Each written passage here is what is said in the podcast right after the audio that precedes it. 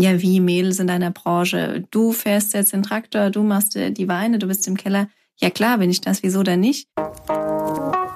Willkommen bei How to Hack, dem Podcast von Business Punk. Hier verraten euch erfolgreiche Gründerinnen und Gründer, Macherinnen und Macher und Kreative, was sie in ihrem Job anders machen. Unsere Gäste erklären euch ihre persönlichen Tipps und Hacks fürs Arbeitsleben. Und das Beste daran ist, dass es nicht nur einfaches Blabla gibt, sondern handfeste Learnings. Ich bin Tijen, Gründerin und Moderatorin und freue mich sehr, Host dieses Podcasts zu sein. Hallo und herzlich willkommen zu einer neuen Folge von How to Hack, dem Podcast von Business Punk.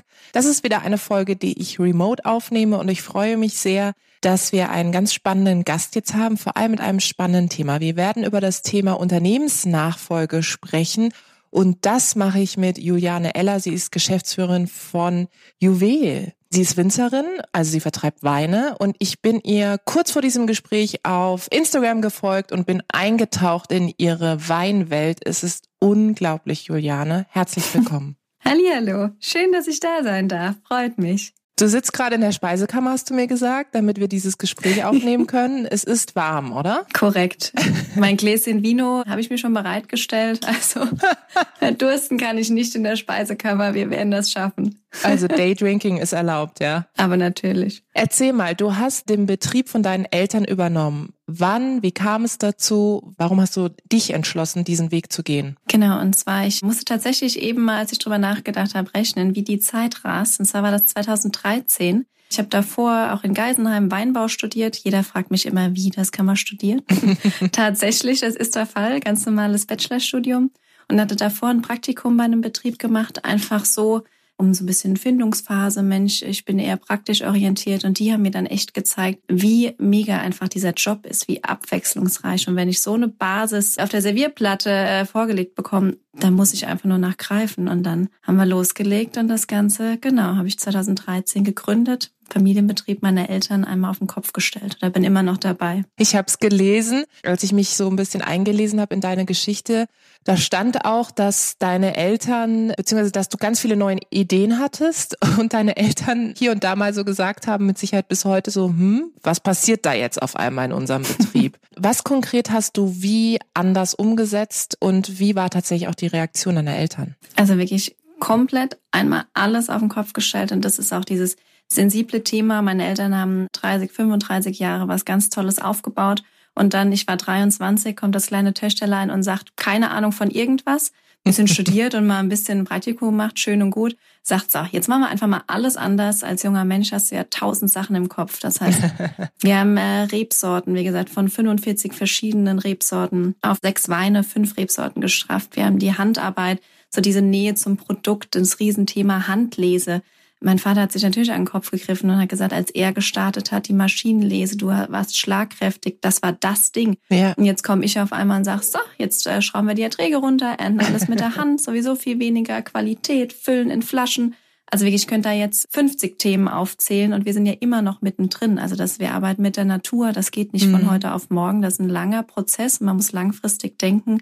Und rückblickend muss ich wirklich sagen, also ich wüsste nicht, ob ich das alles ja so hätte loslassen können und so die Wege ebnen hätte können. Also mhm. deshalb ganz, ganz großes Glück gehabt mit meinen Eltern, dass die Spirenzchen mittreiben.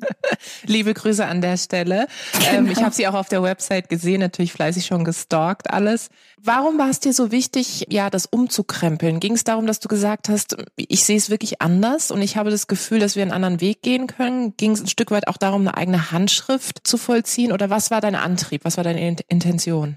Genau, es war definitiv das, sich selbst so ein bisschen zu verwirklichen, weil was treibt dich irgendwie so jeden Morgen an, wenn du aufstehst? Und ich glaube, das Herz muss 500 Prozent dafür schlagen und nur dann funktioniert's, weil es extrem viel Arbeit ist, auch gerade in der Landwirtschaft. Also da hoffe ich auch, dass die Gesellschaft da auch ein bisschen umdenkt und dass es Klick macht, was das für eine Arbeit ist und wie abhängig man einfach von der Natur ist. Ja. Und wenn du das nicht komplett selbst lebst, dann funktioniert's nicht. Und das war genau der Punkt. Das, wie es meine Eltern gemacht haben, alles wunderbar, wie gesagt, eine Top-Basis.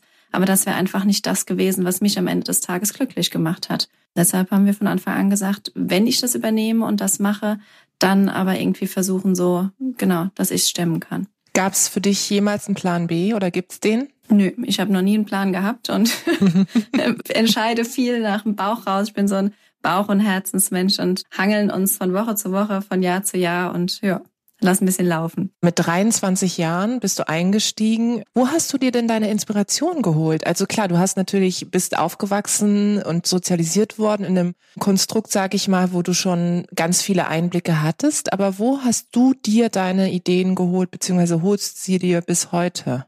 Also ich glaube, weil ich einfach super offen bin, was die verschiedenen Branchen betrifft. Also ich bin ganz, ganz interessiert, viel Reisen, viele verschiedene Kulturen, viele verschiedene Branchen und ich saug einfach alles irgendwie auf, was geht. Man darf halt nie mit zuhenden Augen irgendwie durchs Leben gehen und ich gehe halt echt mit offenen Augen komplett branchenübergreifend durch die Welt und sauge jede Inspiration auf und das mache ich heute noch so und das war damals schon so. Was ist das Tolle am Weinanbau? Das Tolle ist einfach so dieses extrem abwechslungsreiche und dass du, du bist natürlich schon der Chef, aber am Ende des Tages steht die Natur nochmal über dir und die gibt vor, was du machst und du musst immer wieder auf jedes Jahr neu reagieren und du hast ein absolutes Kulturgut in der Hand, was, was mhm. du selbst erschaffen hast, füllst du in eine Flasche, schenkst das jemandem ein und zauberst hoffentlich irgendwie so ein Lächeln aufs Gesicht. Und das ist das, was halt echt mega erfüllend ist. Ist halt so was Besonderes. Ja, das glaube ich. Also ich äh, habe vorhin gesagt, als ich dir auf Instagram gefolgt bin, ich finde, wenn man das allein schon sieht oder in deine Story eintaucht, man merkt einfach, dass es dir nicht nur Spaß macht, sondern dass du eine extrem große Leidenschaft dafür hast. Und ich glaube, selbst wenn man sagen würde, ich bin jetzt nicht so ein Weintrinker oder Weintrinkerin, in dem Moment, wo man dir folgt, finde ich, taucht man total da ein und denkt sich, wow, also ich finde, du bist ja auch sowas wie so eine Botschafterin, ja. Ist das auch bewusst so? Weil ich finde, wenn man zum Beispiel auf die Website geht, deinen Instagram-Kanal anschaut, es ist schon sehr viel, dass man merkt, dass du diejenige bist, die ja das Gesicht auch ein Stück weit ist, die das antreibt. War das für dich auch wichtig, beziehungsweise habt ihr das gemeinschaftlich so auch beschlossen? Nee, das ist auch ganz witzig. Und hätte ich das damals gewusst, wie sich das Ganze entwickelt, wüsste ich nicht mehr, ob ich es genau so irgendwie machen würde. Wir hatten ja alle keinen Fahrplan. Auch die ganze Familie oder auch meine Eltern sagen jetzt, Instagram, was soll das sein? Mittlerweile mhm. ähm, haben sie auch da das verstanden dass man einfach die Leute abholt, weil viele einfach gar nicht wissen, wie ist denn so ein Alltag? Was machst du denn? Also jeder hat irgendwie, ach, wir gehen gern essen und wie auch immer, setzen uns gern hin, trinken ein Gläschen, aber einfach das Bewusstsein zu schärfen, was das genau heißt und so ein bisschen das Umdenken, dass man einfach ein Glas Wein ganz anders genießt als Alkohol schütte ich mir in den Kopf. Das ist, glaube ich, so das große Ding. Und natürlich, ich bin so, wie ich bin. Ich glaube auch da, du kannst dich nicht verstellen.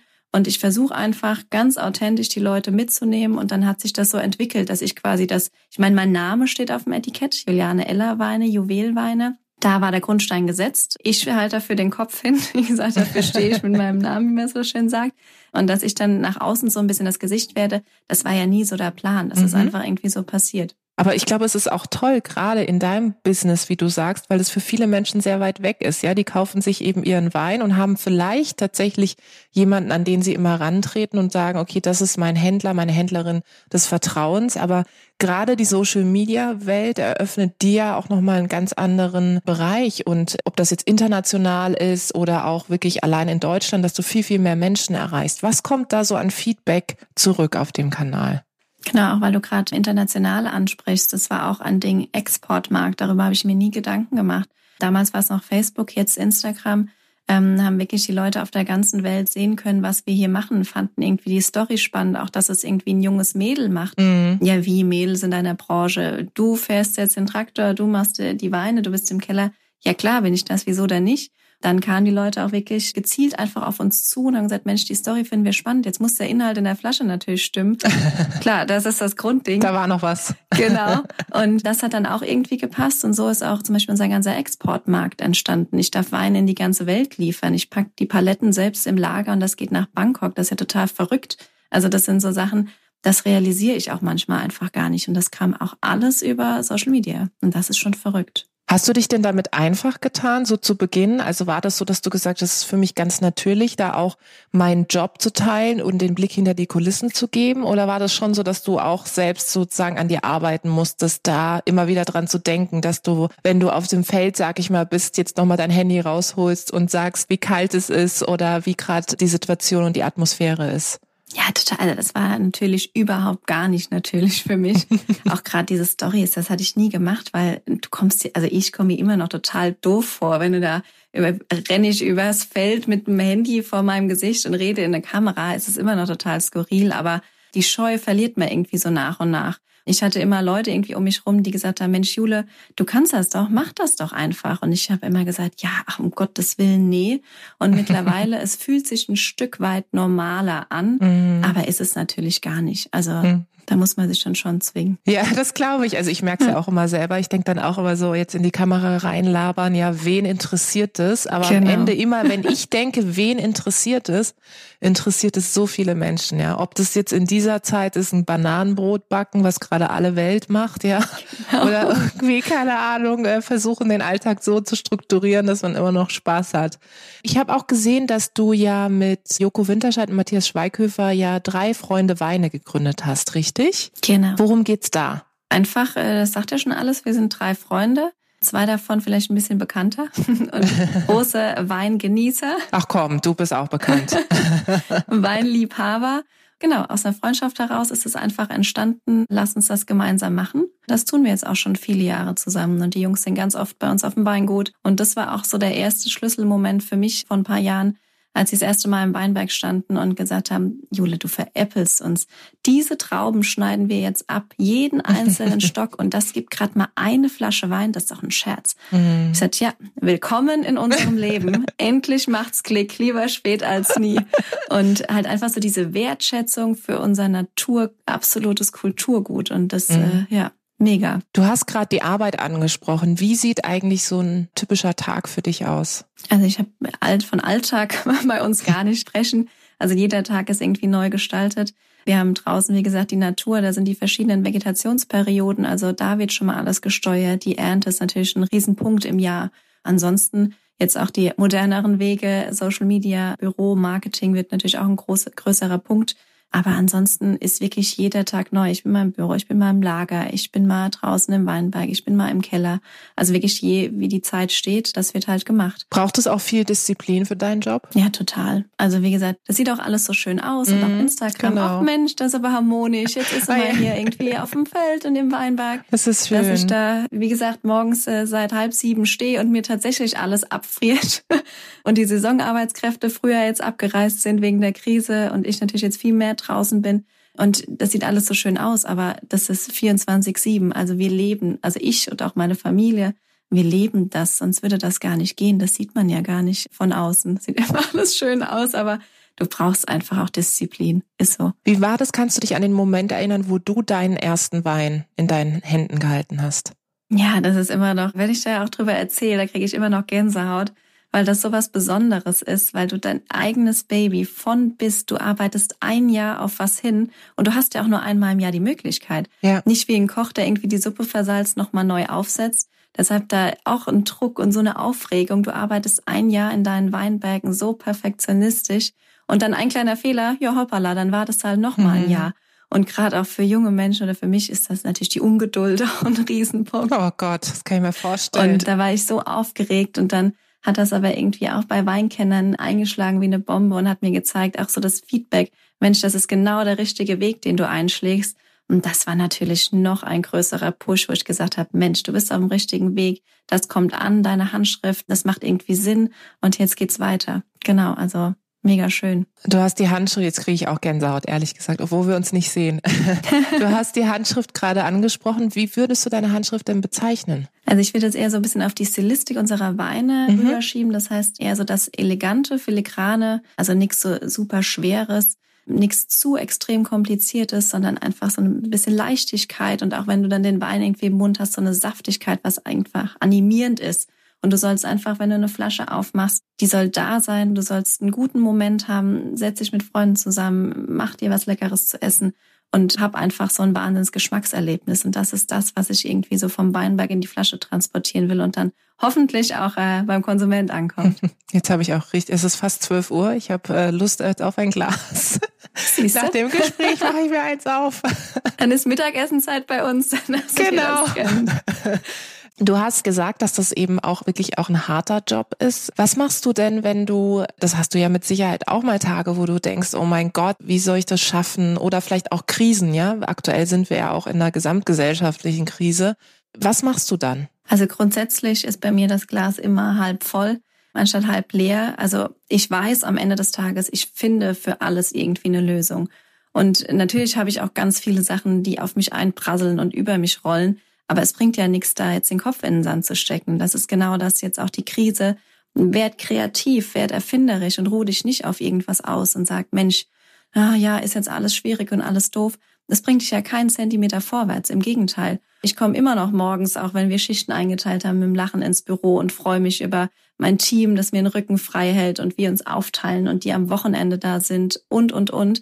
Und wenn man das irgendwie so ein bisschen weiter transportiert und auch einfach so einen gewissen Spirit hat, Mensch, du gehst abends ins Bett, ähm, nächsten Tag ist ein neuer Tag, da wird die Welt schon wieder anders aussehen. Ja. Und gemeinsam, wie gesagt, Familie und mega Team im Hintergrund, du kriegst das alles irgendwie gewuppt. Mhm. Und wenn nicht, ja, warten wir mal ab. War bis jetzt noch nicht so. Wie ist es denn? Also ich muss sagen, mein Bruder arbeitet ja auch bei mir mit im Unternehmen als studentische Hilfskraft und viele Leute fragen mich immer so, ja, wie das denn ist, ja, Bruder, Schwester, ob das funktioniert. Ich glaube, bei uns funktioniert es ganz gut, weil die Rollen bei uns in unserer Beziehung auch immer irgendwo klar waren, ja. Ich so ein bisschen eher die Extrovertierte, eher der Introvertierte und in der Arbeit funktioniert das auch ganz gut, ja. Jetzt kann ich mir vorstellen, du bist ja noch enger sozusagen dran mit deiner ganzen Familie. Wie geht ihr mit Konflikten um? Ist das einfach? Ist das schwer? Habt ihr Rituale entwickelt, die euch helfen?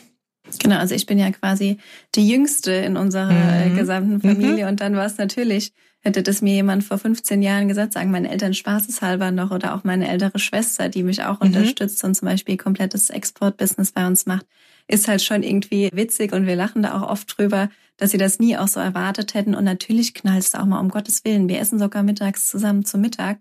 Also ja, wir Wahnsinn. haben ja von Montag bis Samstag und wie gesagt, der Sonntag ist der einzige Tag, der zu ist und selbst da ist jetzt auch in Ausnahmezeiten sieht man sich. Also du musst einfach dir deine Freiräume am Anfang auch ein bisschen erkämpfen und auch, dass meine Eltern so ein gewisses Verständnis haben für gewisse Dinge. Aber am Ende des Tages sind wir alle keine nachtragenden Menschen, ja. sondern man ist kritikfähig, nur dann funktioniert's. Man lernt aus Fehlern und dann geht man sich immer aus dem Weg. Das ist ja das Schöne, dann fährt man mal raus in den Weinberg und kriegt mal einen Kopf frei. Kein Handy, keine E-Mails, sondern äh, powert sich einfach mal aus und du kommst wieder zurück und hast durchgeatmet und das ist schon mal viel erträglicher. Also das ist, glaube ich, ganz gut, dass man sich einfach aus seine Freiräume gibt und dann mhm. funktioniert es auch bei uns funktioniert es extrem gut, was ich auch nie gedacht hätte. Ja, ja, das glaube ich. Das stelle ich ja. mir nämlich eben tatsächlich auch herausfordernd vor. Vor allem auch den Punkt des Loslassens seitens Total. deiner Eltern.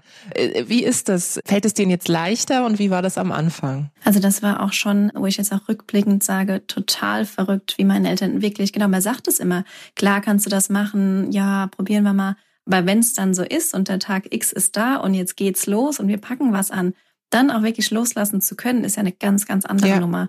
Und da rückblickend haben sie mir von Anfang an den Freiraum gegeben, haben gesagt, probier es einfach aus. Ja, wir gucken mal. Oder das krasseste war eigentlich, bei uns stand immer so Weingut Ella an der Hauswand. Meine Eltern fahren 35 Jahre, wir wohnen ein bisschen außerhalb dem Betrieb, auf das Weingut zu und da stand immer Weingut Ella. Und dann hat mein Papa irgendwann gesagt, so, wir legen jetzt alles neu an. Sollen wir da nicht einfach auch die Beschriftung gerade ändern? Juwelweine? Ich so, wie die Beschriftung ändern? Und das haben wir dann, also kam von meinem Vater dieser mhm. Ansatzpunkt. Mhm. Und jetzt fährt man auf das Weingut zu und da steht ganz groß Juwel Juliane Eller Weine. Wo Ach, ich auch toll. gesagt habe, für meine Eltern, ist das nicht total ein komisches Gefühl? Mhm. Nee, sie freuen sich total, dass es weitergeht. Sie haben was aufgebaut und es wird weitergeführt und dann noch so gut. Also wo sie auch stolz sind. Und das ist irgendwie auch mega schön. Also das glaube ich. Das ist für mich so ein Moment gewesen, wo ich gedacht habe, äh, okay, krass, machen wir. Jetzt kriege ich auch wieder Gänsehaut. Also das stelle ich mir so vor, auch als du das dann wahrscheinlich gesehen hast, oder? Dein total, Namen da. Total verrückt. Wahnsinn. Also ich finde es total spannend. Und sag mal, du hast gerade gesagt, du hast eigentlich keinen, ich sag mal, so typischen Tagesablauf. Du hast aber ja die Ausbildung auch hinter dich gebracht, ja, hast es studiert. Mhm. War da auch so das ganze Thema rund um BWL mit drin oder musstest du dir das auch ein Stück weit aneignen? Klar, es sind ganz, ganz viele Bereiche, auch gerade, äh, wie gesagt, in unser, unserem Job, du musst ja alles können. Du musst das Kaufmännische können, du musst draußen mhm. die Natur, Pflanzenschutz, ich musste hier im Keller den Zitratzyklus aufzählen, Wahnsinn. Also die chemischen Prozesse und, und, und. Und im Studium, du reißt natürlich alles einfach nur an. Und das ist ein ganz, ganz großer Teil, den du dir selbst beibringen musst, den du dir selbst irgendwie ja, aneignen ja. musst oder auch bei uns ein Team wachsen, Personalführung, Export, äh, die ganze Papiererstellung, das sind ja ganz, ganz viele Sachen.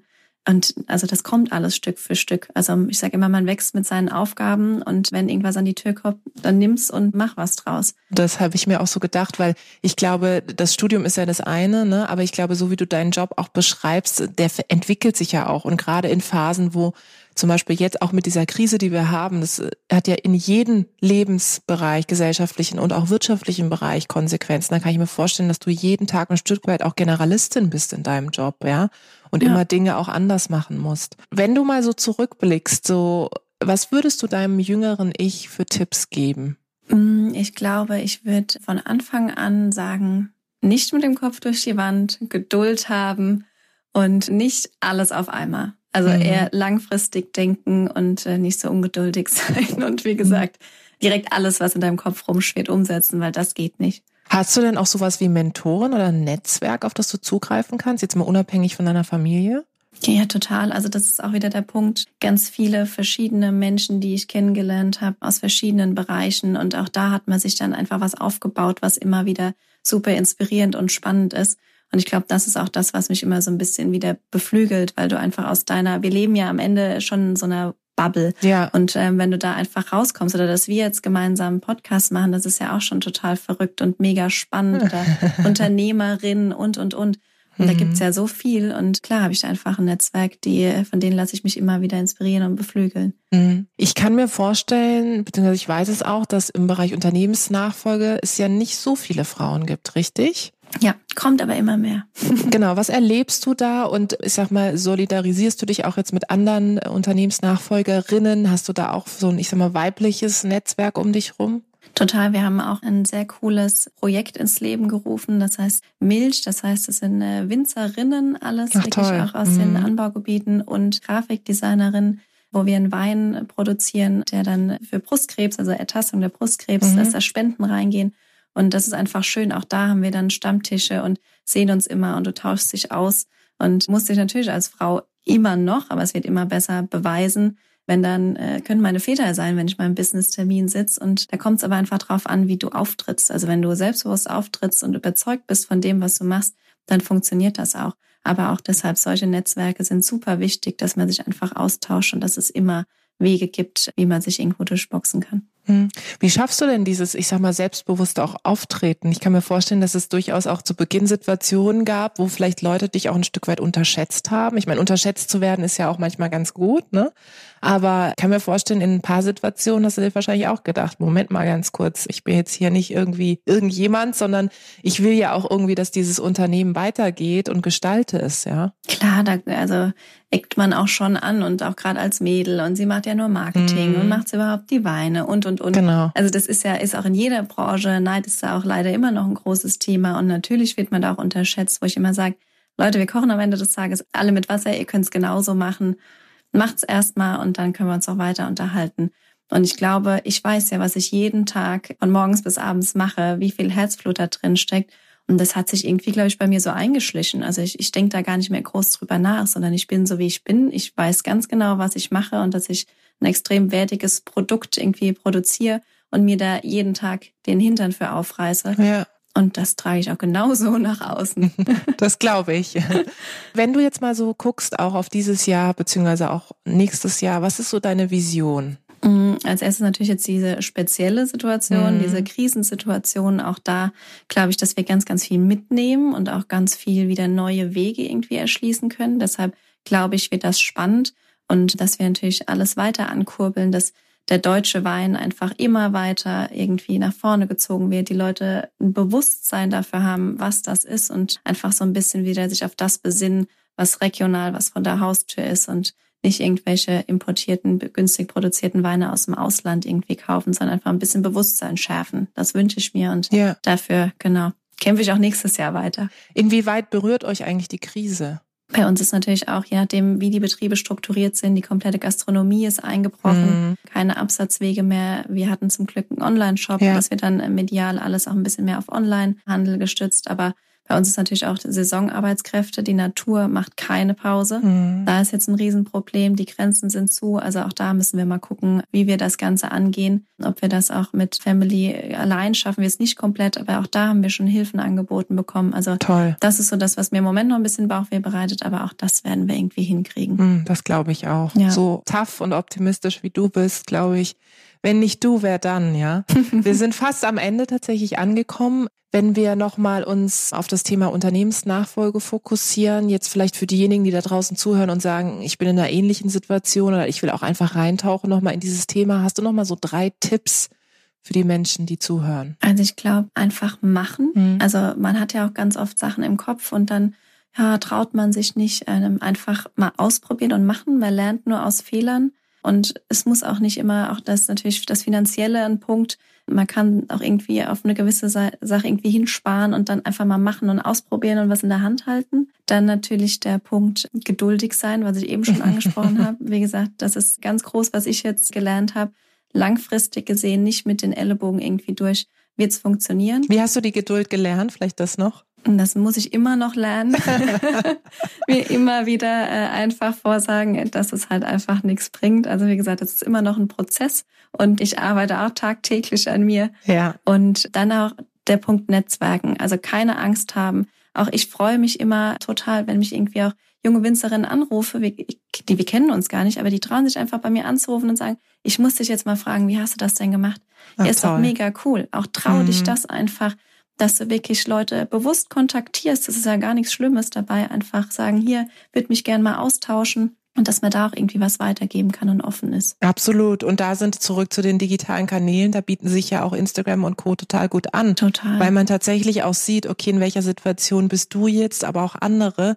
Und wenn man dann offen zum Beispiel auch mal schreibt, hey, heute war irgendwie kein guter Tag. Ich finde, wenn man so, da kriegt man so viel Feedback. Total. Ja, es muss ja nicht immer alles toll und die Sonne scheinen sein, sondern dass man eben auch mal zeigt, hey, mir geht's auch gerade nicht so gut, auch in genau. so einer genau. aktuellen Situation. Und das finde ich wiederum ganz großartig. Ja, und ja. um Gottes Willen, wer will das denn hören, dass jeden Tag die Sonne scheint? Ja. Also es weiß ja jeder, ja. dass das nicht so ist. Und das ist, glaube ich, auch so das Authentische und Ehrliche, was einfach allen, wie gesagt, viel, viel mehr hilft, als jetzt irgendwie eine heile Welt vorzuspielen. Ja. Um Gottes Willen, Bullshit natürlich gibt's die Tage und ja. natürlich ist das Kacke.